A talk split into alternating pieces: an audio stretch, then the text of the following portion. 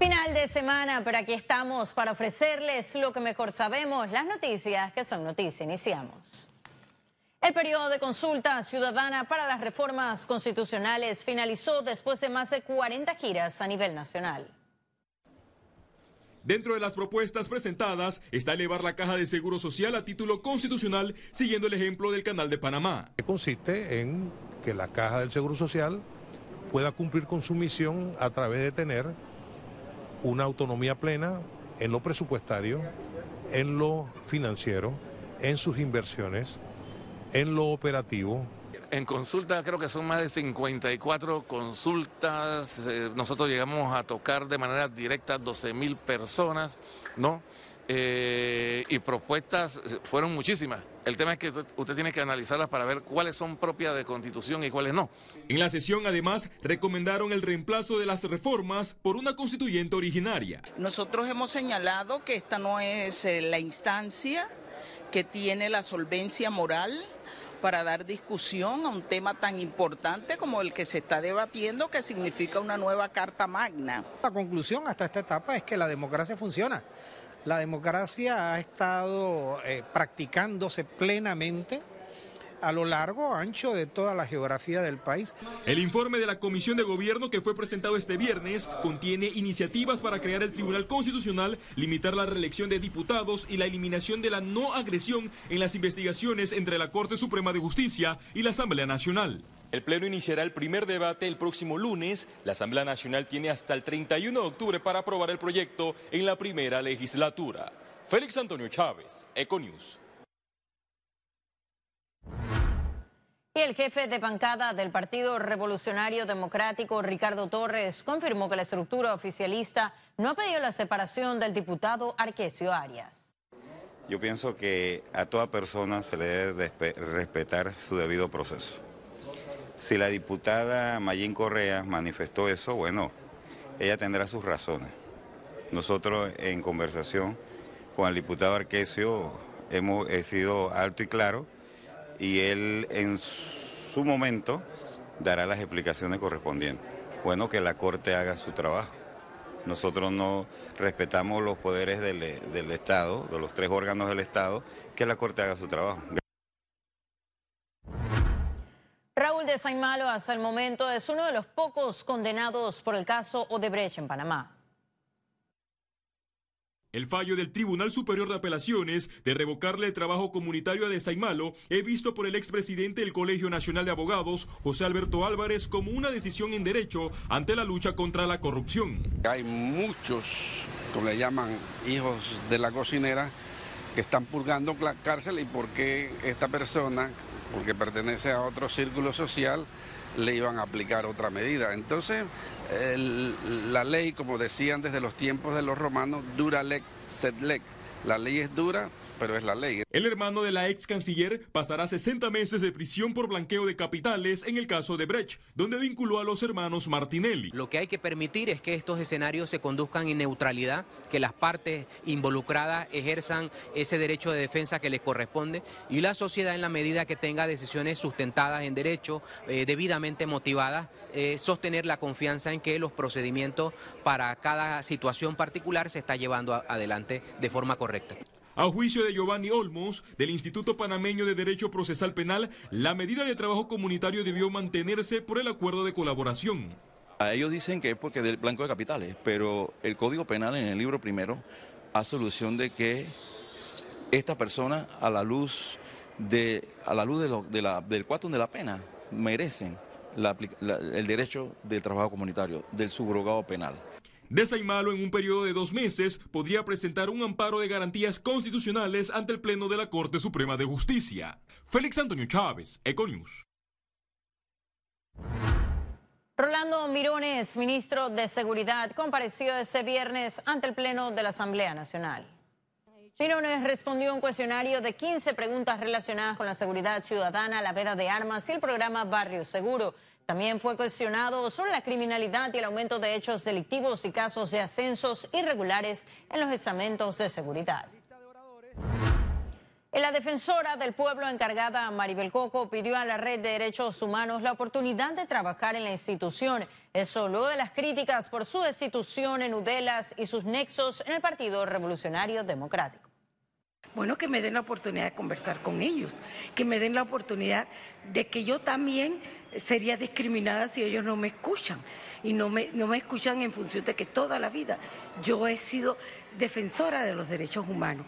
Bueno, pero no soy de la élite. Bueno, la verdad que eso, aquí en este país todo ciudadano tiene derecho a estar en un partido político, pero ya yo no soy del PRD, ya yo renuncié al PRD. Y este viernes tomaron posesión de su cargo los dos nuevos miembros de la Junta Directiva del Canal de Panamá. En un acto presidido por el presidente Laurentino Cortizo, Nicolás González Revilla Paredes y Enrique Sánchez tomaron posesión como nuevos directores de la Junta Directiva de la Autoridad del Canal de Panamá. Cortizo destacó que ambos son hombres correctos, íntegros y muy preparados y que ahora solamente tienen que hacer el trabajo. Además, les agradeció por aceptar este reto. Ambos directivos fueron ratificados por la Asamblea Nacional de Panamá para el periodo 2019-2028. La Junta Directiva del Canal está presidida por Aristides Rollo Sánchez, ministro para Asuntos del Canal de Panamá. Lo más importante es el tema institucional.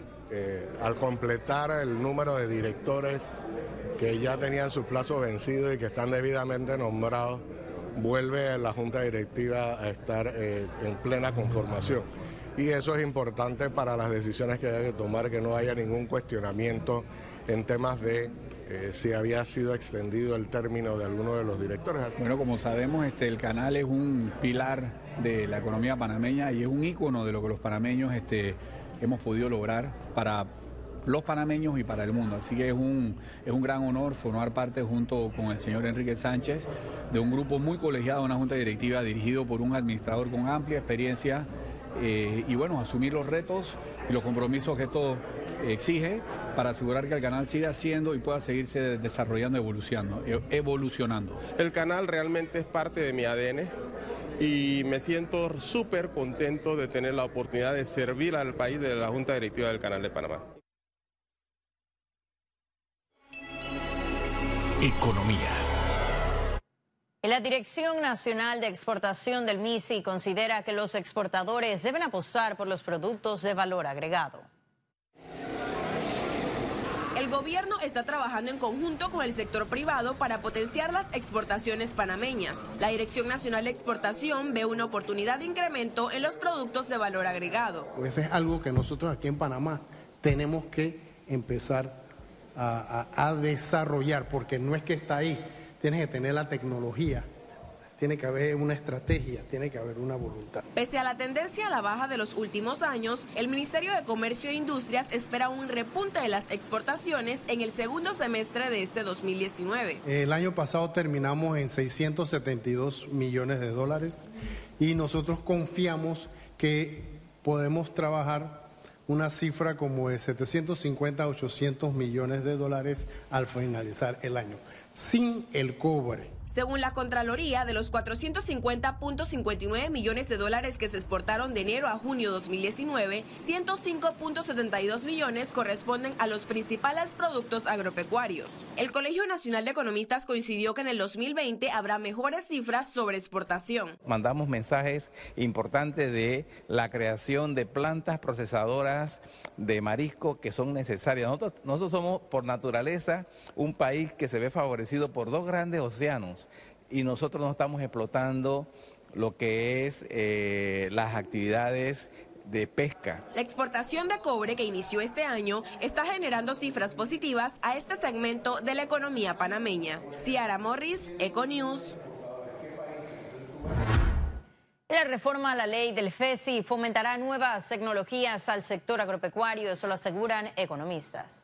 Luego de que el presidente de la República, Laurentino Cortizo, sancionara la ley que devuelve los recursos del Fondo Especial de Compensación de Intereses al sector agropecuario, el Colegio Nacional de Economistas aplaudió esa medida, asegurando que ir aumentando los fondos al agro de manera escalonada hasta llegar a un 100% en el 2024 convertirá al agro en un sector más competitivo y por consiguiente producirá exportaciones de mayor calidad. Además de financiamiento necesita un cambio eh, de paradigma, sobre todo en la innovación y en la tecnología. Y estos fondos son los que pueden apuntalar o apalancar en mayor medida esas eh, corrientes de ingresos para que el sector agropecuario pueda tener las herramientas mínimas y adecuadas para ser eficiente. Y a partir de este viernes los precios del combustible disminuyeron ligeramente. Aquí le tenemos todo el detalle. La gasolina de 95 octanos ahora tiene un valor de 803 centavos el litro. Se mantuvo sin variación. La gasolina de 91 octanos se situó en 748 centavos el litro, una baja de 0.015 centavos. Y el diésel quedó en 719 centavos el litro, una disminución de 0.013 centavos. Y en breve estaremos de regreso con las notas internacionales, pero recuerde, si no tiene oportunidad de vernos en pantalla, puede hacerlo en vivo desde su celular a través de una aplicación destinada a su comodidad y es Cable on the Go. Solo descárguela y listo. No se vayan, que en breve estaremos de regreso con mucho más de la emisión de hoy de Econius. Ya volvemos.